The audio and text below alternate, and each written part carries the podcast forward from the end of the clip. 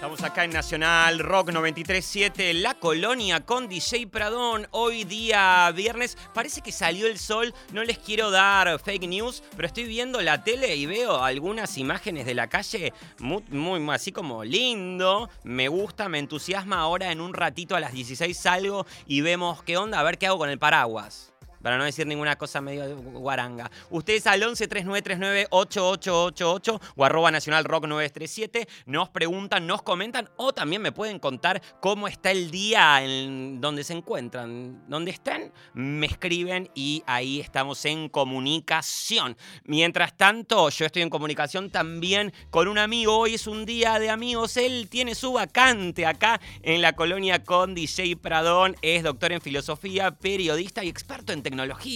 Tomás Balmaceda, ¿cómo estás, Tomás? ¿Cómo estás, DJ? No pude ir a la colonia porque me salió mal el, eh, test de los hongos de los pies, ¿viste? Oh. No pude ir a la pileta, no pasó Ay, por favor, la revisación, te rebotaron. La revisación médica, me rebotaron por eh, micosis. Pero acá vos podés, entrar igual, Tomás, no hay ningún problema, tenés todo permitido. Bueno, arroba capitán Hay mucha gente enferma ahí, así que está perfecto, uno más. Ok, arroba capitán intriga en todas las redes. Tomás, quería, primero vos nos podés desasnar en un montón de temas, pero arrancar por esto, algo que a mí me tiene mm, como con dudas, no lo termino de entender. Sin ir al hecho particular, el otro día, y vi que en redes hablaste del tema, el otro día Jujuy Jiménez realizó una campaña fuera de lo común. Sin ir al hecho de la campaña, de lo que trataba la campaña, estuve viendo en muchísimas partes del mundo, por ejemplo con la película Smile, que se hacen estos tipos de movida que forman parte de los medios, pero a su vez tienen que tener su pata en las redes sociales, porque se termina como explicando ahí. ¿Cómo se arman estas campañas? ¿Para quiénes están dirigidas? ¿Cómo lo ves eso?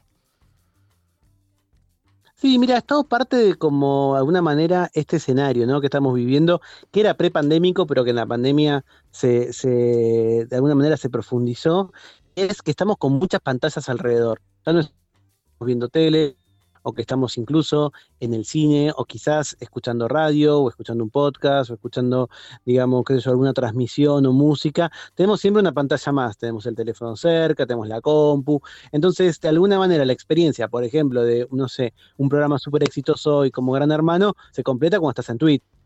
Twitter, te pareció que está bien, que está mal, y hay cosas que en el fondo están buscando que haya repercusión en redes. Y muchas veces ves más ciertos programas o conductores o segmentos en redes sociales porque la gente o se burla o les genera indignación o está de acuerdo que lo que efectivamente después pasa eh, por ribope, por decirlo de alguna manera. Y en el caso de esta campaña, que, que como vos decías, era producto femenino, o en el caso de Smile, esa película que también tuvo algunas apariciones eh, en los Estados Unidos en transmisiones deportivas.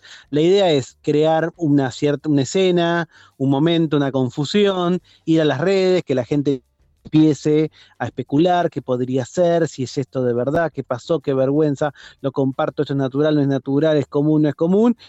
Revela que había multinacional que le pagó a esa conductora, que le pagó al canal, que le pagó para que se estuvieran hablando del tema con la esperanza de que eso, yo, de alguna manera en el embudo terminara con alguien en un supermercado o en el chino del barrio, en el almacén de cercanía, eligiendo un producto por sobre otro porque recordó todo lo que había pasado. Esta es un poco la, expectativa. Parece que solamente la publicidad tradicional no, no es suficiente y hay que ir a donde están los, los consumidores, los usuarios hoy, que son las redes sociales. Perfecto, claro. Cuando decías eso, yo iba pensando que en otra época te daban o la muestra gratis en el súper o te decían andá y comprá. Ahora noto que hay cierta como investigación en los hechos para fidelizar más al, al cliente, para decirlo de alguna manera. Muy bien también, recién me recordaste lo de Ibope, que ahora Ibope también mide las impresiones en redes porque quizás el programa no tiene tanto, tanta visualización por el medio convencional convencional, pero sí por otros lados. Un poco pasa eso. ¿Por qué pasa eso? ¿Por qué cambió? Bueno, porque de alguna manera nos desacostumbramos mucho a lo que es, eh, a lo que no es on demand, a lo que no está bajo demanda. Eh, ver, que sé yo, un gran espectáculo como el Mundial de Fútbol o un reality show mantiene, digamos, en vivo ciertas partes, como, no sé, las nominaciones, pero luego estamos muy acostumbrados a la lógica de Netflix, Star Plus, de las plataformas. Al botoncito. el momento que yo quiero verlo, no quiero que sea exactamente. Entonces, de manera, hay programas que quizás no tienen muy, re, buen rating completo en, su transmisión en cable o en, tele, o en TV de aire, pero la rompen en YouTube. Y es básicamente también de lo que se cuesta, ¿no? Los tienen estos eh, grandes volúmenes y bloques de, de archivo, de muchísima, uh, muchísimo material. Y yo, por ejemplo, que durante el primer año de la pandemia había puesto en moda Masterchef Paraguay, ¿no? Había todo un grupo grande de, en Twitter que veía Masterchef Uruguay, eh, Paraguay, y lo que era era el programa del reality show de cocina, pero en su en paraguaya que estaba en YouTube. Y hay gente que, por ejemplo, de otros países que ve otros gran hermanos, ¿no? Ve el gran hermano de Brasil o ve el gran hermano de, México. De alguna manera, eso, y ese público no está contado eh, como parte de la medición tradicional de, del justamente tiene que ver con esos intereses. Entonces, ¿por qué vos tendrías que ver, por ejemplo, el programa Te pongo un Celam? Tomás, verlo a las 8 de la noche, de lunes a viernes. Se, se, me entrecorta un poco. Estoy así como la abuela de Gasalla. Uh. Abrió. Fíjate si te puedes. Yo estoy la parabólica humana. Ok. Me quito, ¿está mejor? A ver, a ver, a ver. La colonia tiene mala señal. A ver ahí. Viste que acá los árboles, el viento es como muy. Me, dificulta el laburo. ¿Qué te iba a decir? Como decía Olmedo, no toca botón. Pasa un poco eso con el, control remoto y con las eh, plataformas que también como que nos agobian un poco, porque no podés tener todas y a su vez eh, las necesitas. Porque si estás fuera del, del circuito y te perdiste una, te perdés tus amigos, ya no tenés más amigos si no viste la serie. También socialmente caló mucho esto no, de las plataformas. Sí, sin dudas. Y también esta idea de que antes era más fácil compartir el password, la contraseña, y ahora se están poniendo la gorra. Entonces, supongo que en el futuro tendremos dos, tres, el que pueda, y bueno, veremos qué sucede con el resto.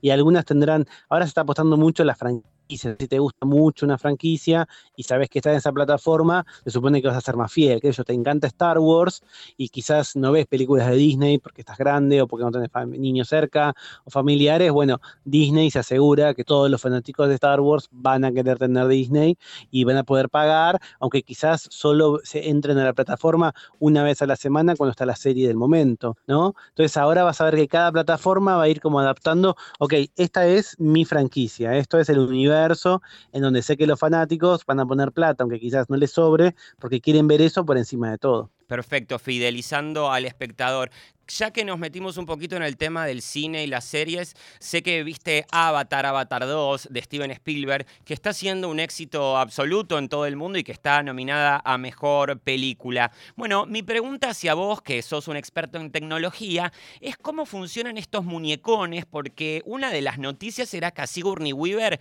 con más de 70 años, la habían hecho bucear por primera vez, y cuando vos vas a ver la película es como un dibujito animado el que nada. ¿Cómo funciona? Funciona esto? Que al actor se lo llama, pero. No es un dibujo animado.